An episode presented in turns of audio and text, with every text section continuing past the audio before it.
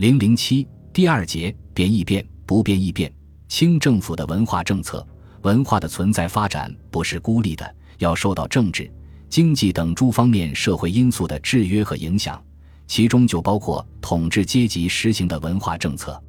统治阶级的文化政策对文化在一定历史时期的发展走向关系甚大。统治阶级的文化政策是统治阶级政治利益和政治意志在文化问题上的反映。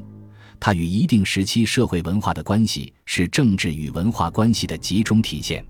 晚清时期，清政府从维护封建君主专制的政治需要出发，仍然大力奉行尊孔读经、崇儒重道、打击异端思想等既定文化政策。然而，在十九世纪六十年代以后，鉴于西历东侵、儒学衰微，清政府又采用中学为体、西学为用的原则。企图以西方科技等物质文化来弥补中国封建文化的不足，维持圣人之道，对其所行的文化政策做了一定的调整。这种调整是在国家处于变易变、不变易变的形势下做出的，使清政府的文化政策发生了较明显的变化。